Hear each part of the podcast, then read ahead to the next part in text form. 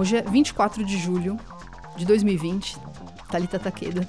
Quais as impressões dessa última semana? Amiga, tudo igual. Continuamos aqui no caos, no Circo Brasil. Mas, né, convivendo aí, aprendendo a ficar em casa. E eu tô muito feliz que a gente está gravando o nosso segundo podcast à distância. Nosso segundo podcast da quarentena. E é diferente porque nosso convidado não está no Brasil. Oh, meu Deus, onde ele está? Violonista, alaudista, nosso querido amigo Juliana Abramovai. Então, para a primeira pergunta, é, você tem dois projetos principais hoje, o Amazonon e o Mundus. É, vamos começar falando primeiro sobre o Amazonon e depois a gente pode aplicar os mesmos questionamentos é, para o Mundus também. É, explica como que esse projeto nasceu, quem que faz parte, de quais lugares vêm as maiores influências musicais e de que maneira a presença de música tradicional de outros países dialoga com as origens dos músicos do grupo. Bom, o Amazonon, ele nasceu... Na verdade, ele começou a ser concebido quando eu, quando eu me mudei aqui para a Europa. Então, é, eu morei minha vida toda em São Paulo, eu participava de projetos é, de diferentes estilos, mas meus últimos anos em São Paulo estava bem voltado para projetos do Mediterrâneo, Oriente Médio, né, que é o Gran Bazar e a Orquestra Bandida. E, e quando eu vim para cá, eu, enfim, basicamente comecei do zero minha pesquisa musical, porque um, porque é isso que eu estava querendo fazer, e dois, porque eu não conhecia ninguém aqui, então estava começando realmente uma coisa que tinha a minha cara. É... E aí isso foi isso veio junto com essa com esse com essa vinda para cá, onde eu comecei um mestrado aqui na aqui em Rotterdam. É, quando eu acabei esse mestrado foi mais ou menos quando esse projeto é, teve um nome e, e se concretizou é, a partir das coisas que eu estava estudando e a partir das coisas que eu estava preparando. Então o nome Amazonon surgiu é, num ensaio eu fiz um intercâmbio aqui, eu passei três meses morando na Grécia, em Tessalonique. E, e tinha minhas composições que eu estava preparando para o meu recital final, estava também tocando é, músicas é, da Grécia, da Turquia da Armênia. E estava ensaiando uma música minha na casa da, da, de uma amiga que, que é musicista, que é a Crisante. Essa música ainda não tinha nome e eu já estava morando fora do Brasil há mais ou menos uns dois anos, um ano e meio. Então já tava com aquela coisa saudosa, com saudades de casa, assim. E tava ensaiando lá em Tessalonique, na casa da Crisante, bateu uma super chuva, assim, uma dessas chuvas meio dilúvio tropical, que é uma coisa bem rara de ter lá, não tem muito desse tipo de chuva. É, e a casa fica numa, numa parte inclinada, assim, então a gente estava no balcão vendo e a rua se tornou um mar de lama, assim, aquele parecia um rio caudaloso que que me lembrou muito as chuvas tropicais, me lembrou muito um rio amazônico assim, e claro que me lembrou muito também as enchentes de São Paulo, que não tem como não lembrar nesse momento de chuva. Mas eu fiquei bem saudoso, pensando assim na, enfim, no Brasil e tudo mais. E quando eu saí de lá, é, eu fui ver o nome da rua e me dei conta e vi que a rua dela se chamava Amazonon. Então é o nome da rua onde a Crescente morava lá em Tessalonique. E claro, fiquei muito surpreso, porque eu tava, eu tava pensando, né? em Amazônia. É, mas ao mesmo tempo me dei conta, conversando com ela, que é claro que lá a referência de Amazonas não é da floresta tropical, mas sim da, da tribo mitológica da, da Grécia Antiga, da tribo das Amazonas.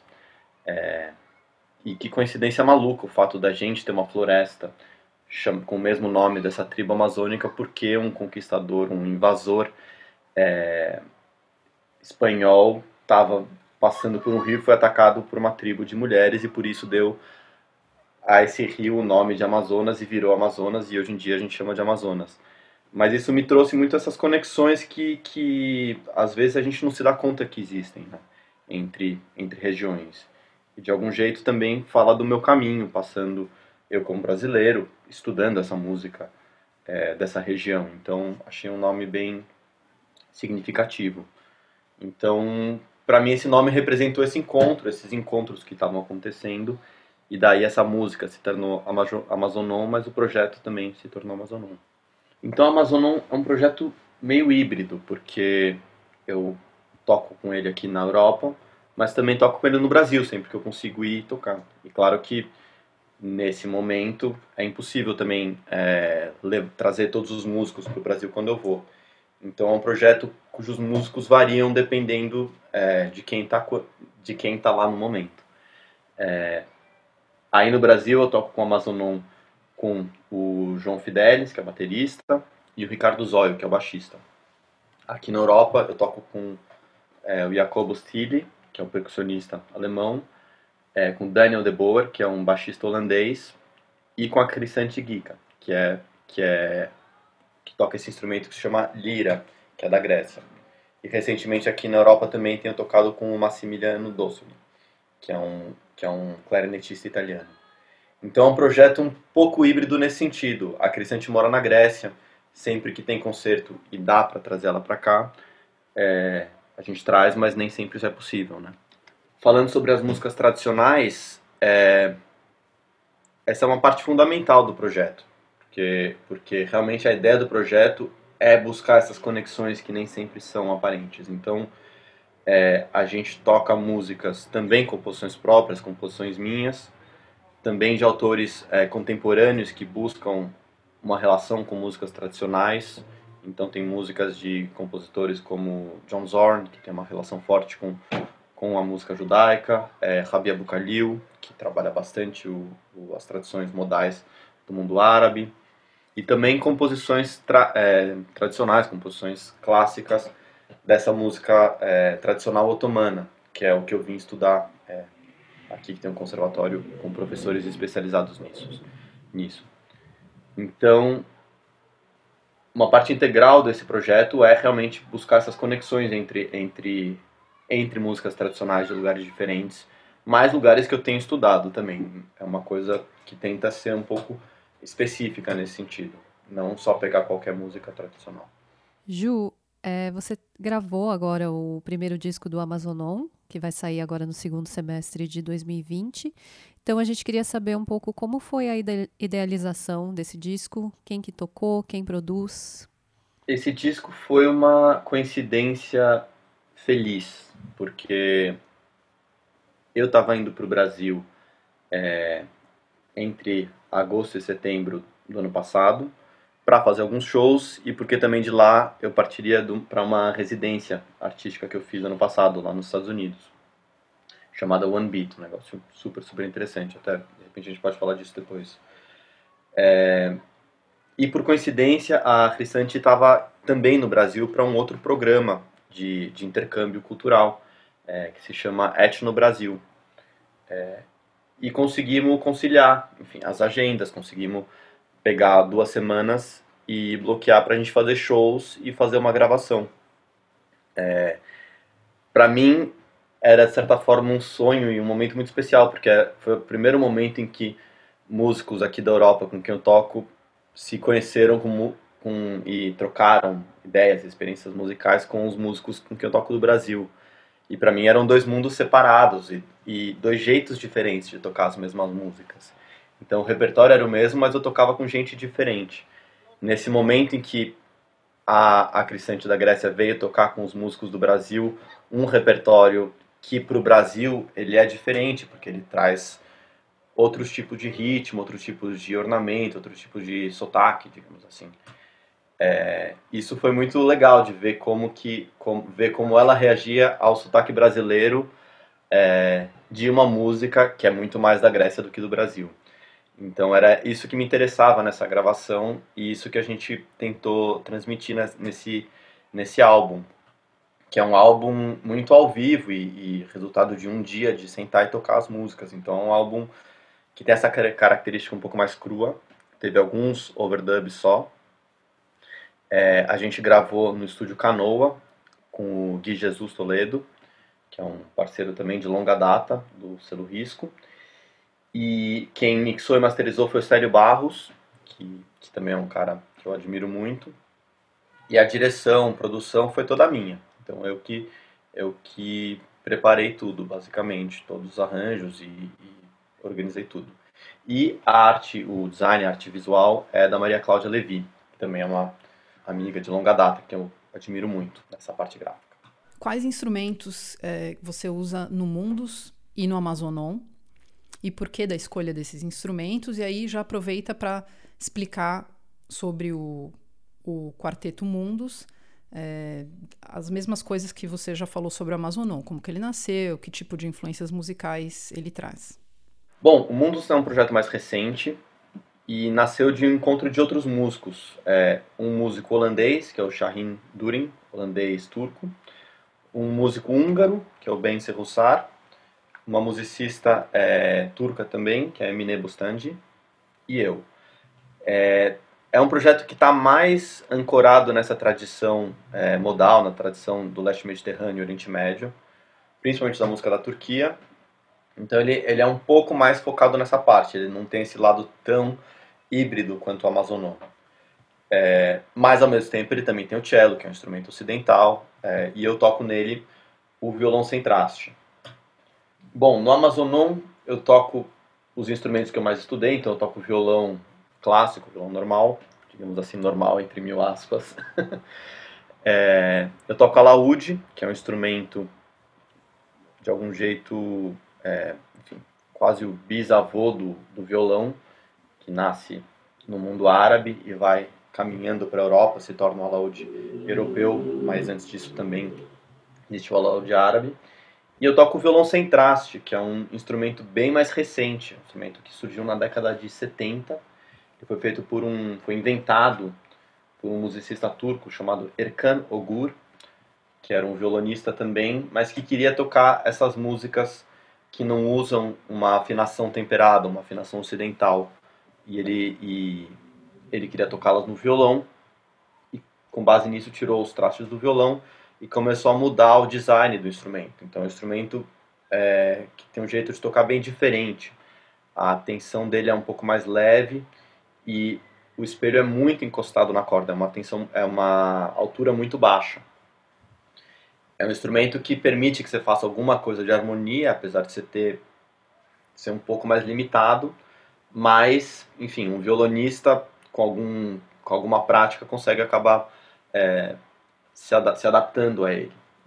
Dá trabalho, mas, mas é bem gratificante, porque você consegue fazer outros tipos de sonoridade. Assim. Então no Mundus eu toco violão sem traste só, e no Amazonon eu toco alaúde, violão sem traste e violão. E esse violão sem traste, além do, da regulagem diferente, ele tem algum tipo de construção especial também? Ou ele pode ser um violão comum sem traste? Ele pode ser um violão comum sem traste. É, o meu violão é um violão, acho que até dá para ver aqui, é um de Giorgio. Para quem está ouvindo o podcast, vocês imaginam, tá? Imagina aí na sua cabeça o violão que o Ju está mostrando. Exatamente. Então o violão de Jorge é um violão comercial do Brasil, um violão, enfim, bem, bem popular, na verdade. E logo antes de vir para a Europa, eu, eu queria me especializar nesse instrumento, então eu fui, é, fui no ateliê de um outro amigo nosso, que é o Paulo Cunha, que tirou os, fra, os, tra, os trastes e, e regulou ele. Mas claro que, enfim, não é uma coisa que é conhecida, né, fora, fora aí, aqui, aí no Brasil. Então, vindo para cá, depois de um tempo, eu fiz algumas regulagens extras, mas, mas pode ser feito com qualquer violão mesmo. E sobre as, as suas composições nesses dois projetos, você cria sozinho ou existe uma criação coletiva? Não, geralmente eu crio sozinho. É... As minhas composições foram mudando muito assim ao longo do ano. Eu não sou dos anos. Eu não fu, eu não sou um compositor assim digamos, eu não me considero um compositor no sentido de que escreve bastante, tem uma produção vasta. Eu tenho um número pequeno de músicas, mas foi muito louco para mim vir para cá e começar a estudar essa, essa música modal do Oriente Médio, que se chama Macan, porque mudou muito a minha composição. Eu comecei a pensar muito mais em termos melódicos do que em termos harmônicos. Eu, como violonista, sempre gostei muito de harmonia, é... mas quando eu fui vendo é muito difícil, é muito difícil não, é, é são tipos de pensamento, tipos de proposta composicional muito diferentes, um pensamento mais harmônico e um pensamento mais melódico. E são conflitantes, assim, de algum jeito, ou pelo menos foi assim que eu acabei me vendo, entendendo esses processos, assim. Então, é, as minhas músicas mais recentes têm harmonias bem mais simples, mas tem melodias um pouco mais elaboradas e que vão mais nessa linha da tradição do Macan. É, músicas também com ritmos ímpares, em 9 por 8, em 11 por 8, em 13 por 8, e, e mais com essa característica é, melódica. No álbum, a gente também gravou uma música minha mais antiga, que é a Sanzol, que a gente começou ouvindo, que tem mais harmonia, e que é de, sei lá, 8, 7 anos atrás. Então, então são coisas interessantes de ver como essa caminhada vai mudando. Para mim, às vezes até me incomoda, porque eu sinto que eu me sinto hoje é, muito menos fluente em harmonia do que eu era há quatro anos atrás. Bom, então vamos ouvir Anzol do disco Amazonon.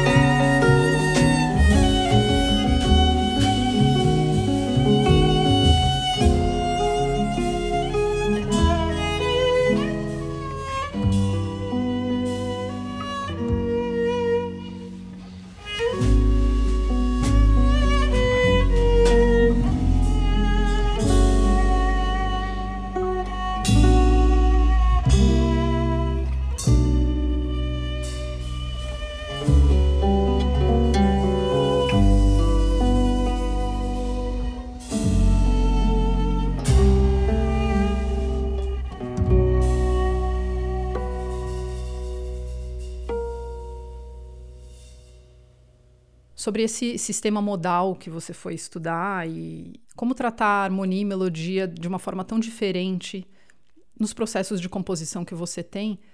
Você sentiu uma, Você sentiu uma diferença muito grande entre, é, entre o que você poderia fazer, o que você já fazia antes e, e se você achou que existia uma, uma dificuldade maior por estar tá num, num lugar onde isso é, é fluente e é comum e de que forma você fez para fazer parte disso e correr atrás e tornar isso uma linguagem mais próxima de você e mais natural, tanto para tocar quanto para compor também.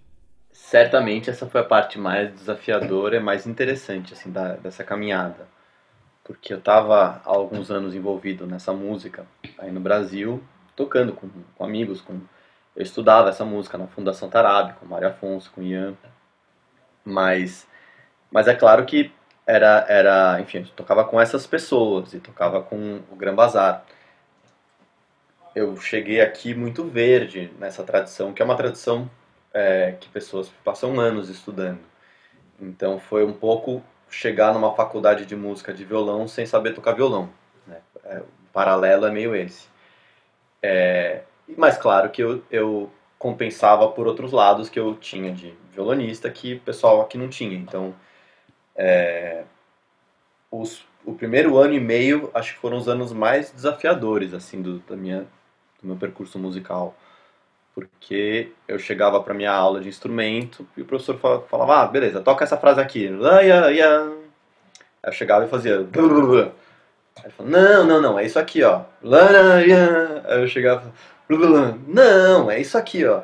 E assim, eu não conseguia tocar uma frase. Eu não sabia, eu não, eu não, eu, eu para eu assimilar o tipo de ritmo, o tipo de ornamento que eu conseguisse tocar e o professor falasse, ah, beleza, isso aqui está dentro dessa linguagem, isso faz sentido nesse contexto, levou mais de ano. Então foi um ano levando tapa na cara toda semana, assim, de, de falar, putz, eu não, eu não sei o que eu estou fazendo aqui. É, só que é um negócio que vai, vai, você vai aprendendo de um jeito orgânico. Chega uma hora que você vai entrando assim, a gente aprende esse, esse, processo de assimilação e, e aprendizado é, é, é, difícil de explicar. Às vezes você passa duas semanas, ah, meu, foda-se isso tudo, vai fazer outra coisa, quando você volta você está tocando.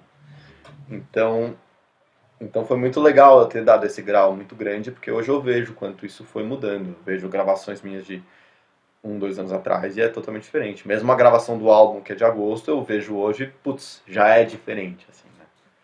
Então, esse desafio foi muito grande. Mas acho que foi muito legal. Para mim foi muito legal. Eu, eu, eu, me senti muito bem recebido aqui. Acho, eu acho que primeiro porque os meus colegas viram que eu tinha o interesse de aprender que era muito legítimo, que era sério. Eu não estava só a fim de pegar umas frasezinhas e, e colocar na minha música. Assim, eu estava realmente disposto a ir fundo na, na linguagem continuo, espero, estando. E tinha minhas composições, tinha uma, uma coisa que era própria que, que eu queria exprimir que, que eu acho que, era, que foi reconhecida aqui, enfim, que o pessoal gostou também, algum, algum pessoal gostou. Então acho que foram esses os lados que foram bem interessantes mesmo de, de ver. Mas é comum que nas escolas uh, existam pessoas que, que vêm de outros lugares e que não estão familiarizadas com essa linguagem? É, eu fui o primeiro brasileiro a, a, a vir para cá, acho que o primeiro latino-americano. Tem, tem mais europeu. É, é, engraçado isso, porque quando, quando é um europeu querendo aprender um, um, ou um americano querendo aprender um estilo que não é seu próprio, é, é até normal mas quando é alguém que vem de uma cultura mais distante, é estranho, ele é, é causa um estranhamento. Um brasileiro querer aprender Macan. É, em nenhum, nenhum momento eu senti nenhum tipo de, de, de, de coisa negativa, assim, mas eu, eu via como era diferente mesmo. Então não, não é normal alguém que vim, vendo, vindo de uma cultura tão distante. Assim. Na Grécia era bem estranho. Mais estranho em que sentido? Como é que foi a recepção no geral na, na Grécia? Ah, principalmente de surpresa, assim, de, nossa, um brasileiro vir estudar em, em Tessalonique, né? Não é, não é, não, enfim, primeira vez que eles tinham contato, mas, mas senti uma abertura muito grande, assim, uma, uma disposição em ajudar, em tocar, em querer compartilhar muito grande. Isso é muito, muito legal. A Grécia é bem parecida com o Brasil em vários sentidos, assim, de prezar pelo, pelo afeto, pela comida, assim, isso é muito legal. Você sabe que a Talita é muito fã de uma banda que toca pagode japonês. Pagode japonês, dessa... Grupo Ino. Sim, ela é muito fã dessa, dessa banda, conhece tudo. E isso me fez pensar agora se existe um clima meio pagode japonês, assim, ou um olhar sobre isso, de. É, é um brasileiro na, que caiu na Grécia ou na Turquia, sei lá, e foi estudar sistema modal turco. É, eles têm um pouco desse olhar de tipo, o que, que esse cara tá fazendo aqui? Vai rolar um meio que um pagode japonês ou não? As pessoas são abertas o suficiente para é, não terem essa esse olhar desse exemplo, né? É muito engraçado. Bom, tem, tem, tem uma questão aí nessa, nessa coisa que, que é muito. que acho que tem que ser mencionada também, que essa que, que faz que, que entra nessa história.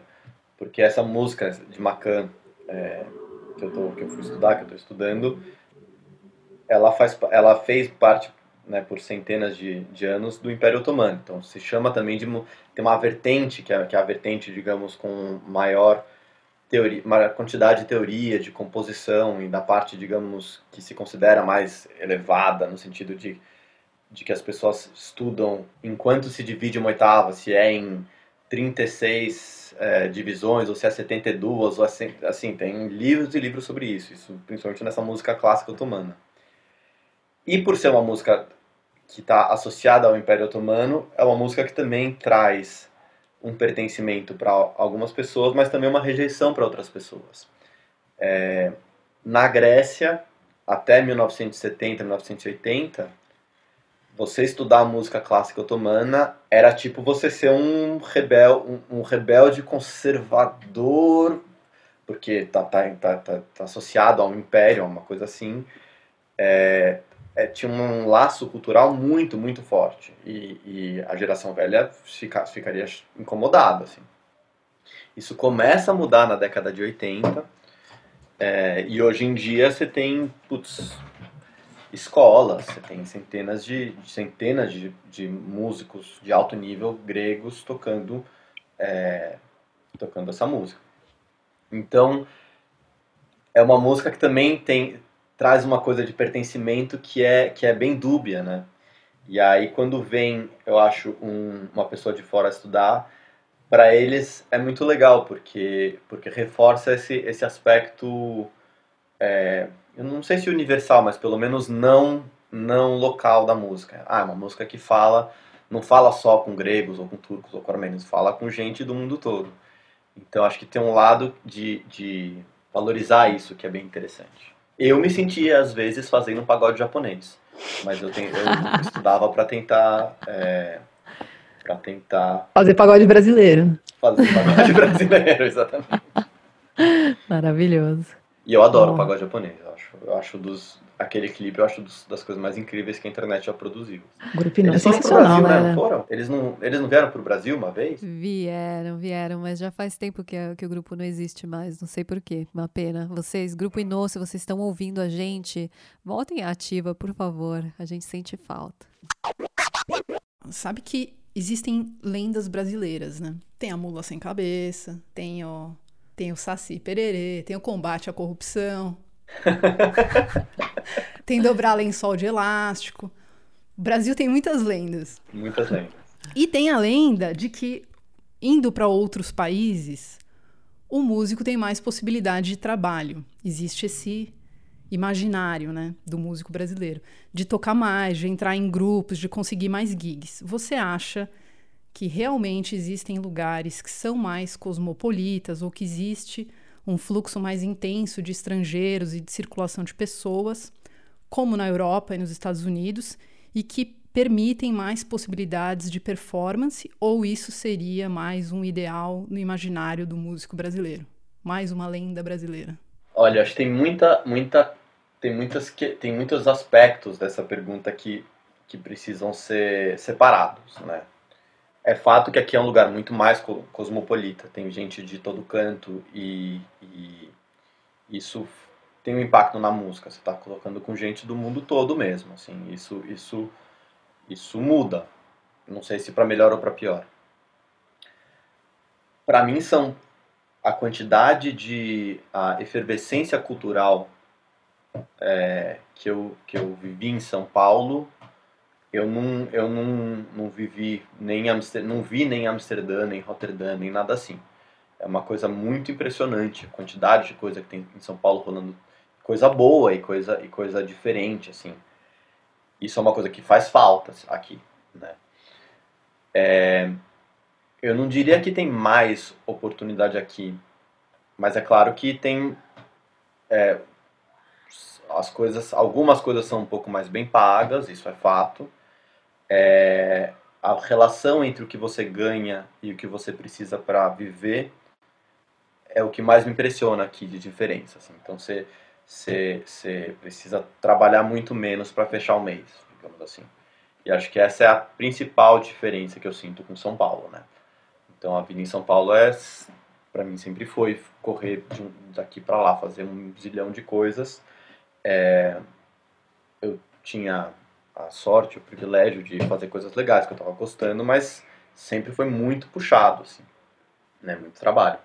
Aqui dá para trabalhar um pouco menos e, e isso abre espaço para estudar, isso abre espaço para você como músico conseguir putz, parar e pensar num novo projeto, parar e estudar seu instrumento. Então, é, se isso é uma coisa que você valoriza como músico, né, isso eu sinto mais possível aqui.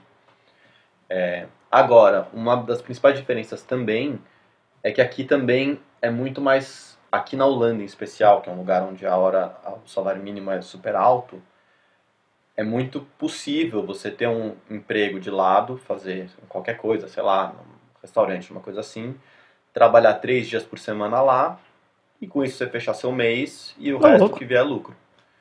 É, isso, isso é bem comum aqui. Eu diria que, eu não, sei lá, uma boa parte dos músicos vive, eu diria que a maioria dos músicos é, vive assim. Isso tem um lado muito bom, porque você sabe que você vai ter dinheiro e você não vai se endividar, mas também tem um lado que acomoda muito, né? Então eu vejo aqui uma, uma, uma, um conforto que por um lado é maravilhoso, mas também acaba dando um, uma sentada. A galera é menos sangue nos olhos que em São Paulo, certamente. Isso para mim foi uma diferença brutal também. Eu vindo de São Paulo, eu vi que eu estava disposto a trabalhar bem mais do que a galera aqui. assim. Então acho que são esses tem, tem vários aspectos da coisa, né? E eu não acho que essa essa coisa de conhecer gente do mundo todo é só boa também. Putz, o fato de você estar em São Paulo com, as, com essas pessoas compartilhando também é um negócio super rico, porque a, a, a qualidade musical que a gente tem também em São Paulo é bem absurda. né? E como é que está sendo agora esse período para você, Ju, com pandemia? É, pelo menos aqui no Brasil, a classe artística está meio em maus lençóis, né? A gente teve que parar os projetos tal. Você está conseguindo trabalhar? Como é que tá por aí? Bom, um dos projetos que eu toco aqui também toca num é um programa que leva música para para escolas, para crianças com necessidades especiais, para asilos e, e coisas desse tipo. E a gente conseguiu manter manter esse programa se manteve tocando bem isolado, tipo a gente tocava, sei lá, no estacionamento e as pessoas estavam dentro do dentro do, do, do prédio ou no parque, uma coisa assim. Isso deu uma boa salvada, porque a gente tocou bastante com isso. Aqui existe um programa do governo que ajuda os empreendedores com um salário mínimo é, para quem não teve renda e quem já tinha renda antes. Então isso também, para quem perdeu totalmente a renda, assim, é, isso, isso ajudou muito. E eu também tenho, tô dando aula aqui no, no, no conservatório, na, na Codartes, que continua online. Então isso também é, deu uma boa salvada. Mas é fato que para os próximos cinco anos está todo mundo muito preocupado, porque mesmo, mesmo com a vacina, mesmo com tudo, não, não dá a impressão de que daqui a um ano vai estar tudo normal. A impressão é que isso mudou de um jeito estrutural mesmo e as, os músicos vão ter que se organizar de outros jeitos, com bandas menores. Tá todo mundo muito com o cabelo em pé, assim, do que, que vai, do que, que vai ser daqui para frente. Mas o lançamento do seu álbum em si não impactou. Vocês vão conseguir lançar. É, esse lançamento, esse lançamento a gente está fazendo digital agora. Então é mais para lançar nas mídias, na plataforma e colocar esse projeto no mundo. Então isso não, isso não é super estranho, né? Lançar um negócio nesse momento é, é, é uma sensação esquisita. Putz, será que isso faz sentido? Será que minha música faz sentido para as pessoas ouvirem agora? É, eu acho que é um momento que as pessoas estão consumindo muito arte, assim, entretenimento no geral.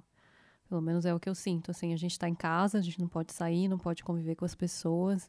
Então, pelo menos eu tenho ouvido falar, não vi dados concretos, mas acredito que muita gente está assistindo muito mais coisas, séries, filmes, ouvindo mais música, lendo mais livros. Então, acho que é um momento bem oportuno mesmo. E no fim, ninguém compra mídia física mais, né? Então, lançamento digital. Nesse momento, nem tô pensando em fazer a mídia física, porque, putz, nem tem show para poder vender o CD, né? Então vai ser no digital mesmo. É, sobre a escolha que você fez por tocar outros instrumentos. Você acha que o violão clássico dificulta a escolha da carreira em performance? Se na época de estudante você se sentia motivado por isso, ou esse foi um fator e um dos motivos que fez com que você se aproximasse de outros instrumentos e outros tipos de música? Uma excelente pergunta. Olha, eu acho que chegou em algum momento, eu não lembro quando, mas eu imagino que no segundo, terceiro, segundo ano de faculdade, provavelmente, em que estava muito claro para mim que eu não queria ser um violonista concertista, assim, que eu não queria fazer recitais e tocar violão solo, é, por muitas razões, por mais que eu tenha uma paixão muito grande pelo violão, é, mas não pelo violão solo, de ficar horas e, e, dias no mesmo repertório, eu sentia uma necessidade de abrir, assim. E ao mesmo tempo sentia que o violão erudito era uma escola muito boa para um, para ter um instrumento firme, sólido, e dois, pra, porque a partir dali eu podia ir para onde, né, para onde eu quisesse. É, depois que eu acabei a faculdade é, em violão clássico, eu fiquei um bom tempo sem, sem tocar violão erudito, assim, sem, sem pegar mesmo no violão para tocar repertório. É, isso foi voltando mais quando eu cheguei aqui e me senti com vontade de reconectar. Mas eu acho que a faculdade foi um momento em que eu eu estudei, eu, eu, eu gostei muito, eu sou muito grato aos professores, a Paola, é, ao Paulo Porto Alegre, ao Daniel Murray. Acho que foi uma escola muito boa. Mas chegou um momento em que eu vi que isso, eu, eu enfim, isso não era para mim, né? E de algum lugar eu sempre me senti meio procurando, querendo entender qual era o meu caminho, sempre procurando coisas. E acho que quando eu comecei a ouvir mais essa música, quando eu comecei a ver esses músicos improvisando e tocando, é, comecei a me apaixonar por isso e em um momento entendi que não era só uma coisa da minha cabeça, era realmente uma cena musical, existia muita gente fazendo, existiam escolas e existia gente combinando isso, gente do mundo todo.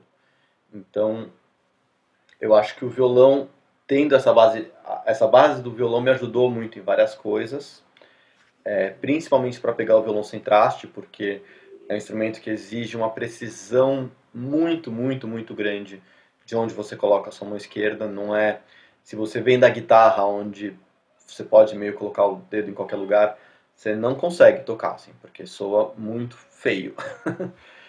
é, então o violão clássico me ajudou nesse sentido. Ao mesmo tempo, é muito difícil aprender um negócio do zero quando você já tem uma outra escola muito forte. Então você precisa desconstruir coisas também. É, esquecer o violão totalmente, não pensar em escala, pensar em, em é, pensar muito menos é, vertical, pensar mais horizontal e pensando no, no, como se fosse, digamos, um monocorde para você realmente se conectar mais com a melodia. Então esses foram, esse foi o tipo de coisa que eu fui que, que me exigiu assim. Então, não sei, é difícil falar sim, me ajudou, não me atrapalhou. Eu acho que tem coisas que ajudam, porque eu tinha uma boa leitura, eu já tinha uma sonoridade né, de mão direita, essas coisas ajudam. Mas claro que você precisa ser capaz de desconstruir elas. Isso é uma coisa que é independe do instrumento, é uma coisa mais sua mesmo de pensar de outro jeito, né? Enfim, a gente está tendo essa conversa, eu e você sabemos bem desse, desse, desse como é, como é foda mesmo, né? Eu acho que eu me dei conta cedo de que eu não estava afim de traçar esse caminho, assim. Mas é uma loucura. É uma loucura, sei lá. Ao mesmo tempo, aqui a gente tem, eu vindo como violonista, eu, eu toco aqui violão clássico e. Ah, traz uma pegada muito legal, assim, um tipo de som que é, que é muito massa. Mas em termos de carreira é puxado. o instrumentinho ingrato. Ju, ano passado você foi para os Estados Unidos pelo projeto One Beat. Conta pra gente como foi isso. Ó, eu acho que o One Beat foi uma das experiências mais transformadoras que eu já tive, assim. Por muitas razões. Uma porque, bom, falando rapidamente sobre o projeto, é um projeto que, que agrega 25 músicos eh, do mundo todo, de, na verdade de alguns países específicos, mas de todas as regiões do mundo, é, para passarem um mês em uma residência artística barra criação coletiva é, juntos nos Estados Unidos, onde são duas semanas é, compondo e criando, digamos, um show e duas semanas em turnê é, com esse show que, que é montado. E para além do show, claro, é, outras coisas que gravações e, e conhecer essas 25 pessoas. Acho que foi a primeira vez em que eu estive realmente por um mês, onde você não tem que pensar, putz, preciso cozinhar hoje, preciso pagar. Não, você tá, tá tudo cuidado, você tem, tá todo, tem gente cuidando de você em tudo. Você só precisa ir no estúdio, conhecer gente, criar e fazer coisas, assim. Chique. Então esse foi o primeiro lado que é muito, que é muito raro, né, pra gente. A gente sempre tá tendo que fazer mil coisas. E ali você realmente para só para fazer isso. E eu tenho essa coisa de querer conhecer gente de outras tradições e querer se conectar e criar outras conexões. Então, é, é uma oportunidade muito rara para se ter isso. Assim. É, até recomendo para quem estiver ouvindo. É um projeto que abre todo ano para músicos até 35 anos. Você se aplica, você manda um, um, vídeo, manda o seu material e eles selecionam. Eu recomendo muito porque, putz, é uma experiência que vale muito, muito, assim. Então, fiquem de olho aí, One Beat abrindo. Ju, eu queria saber o que, que você anda ouvindo por aí o que, que você pode indicar para os nossos ouvintes para a gente conhecer e curtir? Olha, um cara que me impactou muito na escuta é um músico grego, é professor da Crisante, que toca comigo. Ele se chama Sócrates Sinópolis. Um cara que se chama Sócrates não vai fazer pouca coisa, né? Ele toca essa lira também, que é um instrumento, é, é um instrumento muito especial, porque você toca com a unha do dedo. Então, você não aperta, você não pressiona o dedo em, a corda não fica entre a madeira e o dedo. Você só encosta a unha na corda e isso faz o, o som. É super difícil de afinar, mas tem um som muito melodioso, assim, muito, muito bonito. E esse cara também mistura música tradicional com, com, com música contemporânea. Um cara incrível, Sócrates Sinópolis. Ele acabou de gravar um disco chamado Lacrimae, tocando peças do John Dowland, com essa lira, que é um instrumento realmente popular, tradicional, e quinteto de viola da gamba. Então é uma mistureba, assim, sensacional. Recomendo muito. É... Um cara que eu gosto muito é um alaudista tunisiano chamado Anwar Brahem. Um outro músico grego que eu, que eu, que eu gosto muito se chama Haris Lambrakis. Um cara incrível. Uh, John Zorn, um cara que eu gosto muito, tenho ouvido. Rabi Rabukalil, que eu já mencionei. Um, um cara por quem eu sou apaixonado é o Ralph Towner, um violonista que também mudou meu, minha cabeça. E Amaro de Freitas, que é um pianista brasileiro que eu tenho ouvido, estou pirando no som dele, que eu acho muito foda. É, Ju, para quem quer saber dos seus lançamentos, como que a gente faz para te achar nas redes sociais? Eu estou em todas as redes sociais, eu estou no Facebook como Juliano Abramovai, estou no Instagram como Juliano Abramovai. Eu não estou em todas as redes sociais, porque eu não estou no Twitter, então acabei de falar uma mentira. Peço perdão. É, também estou no Spotify. É só colocar meu nome mesmo. É, vocês vão encontrar Juliano Abramovai em todas elas.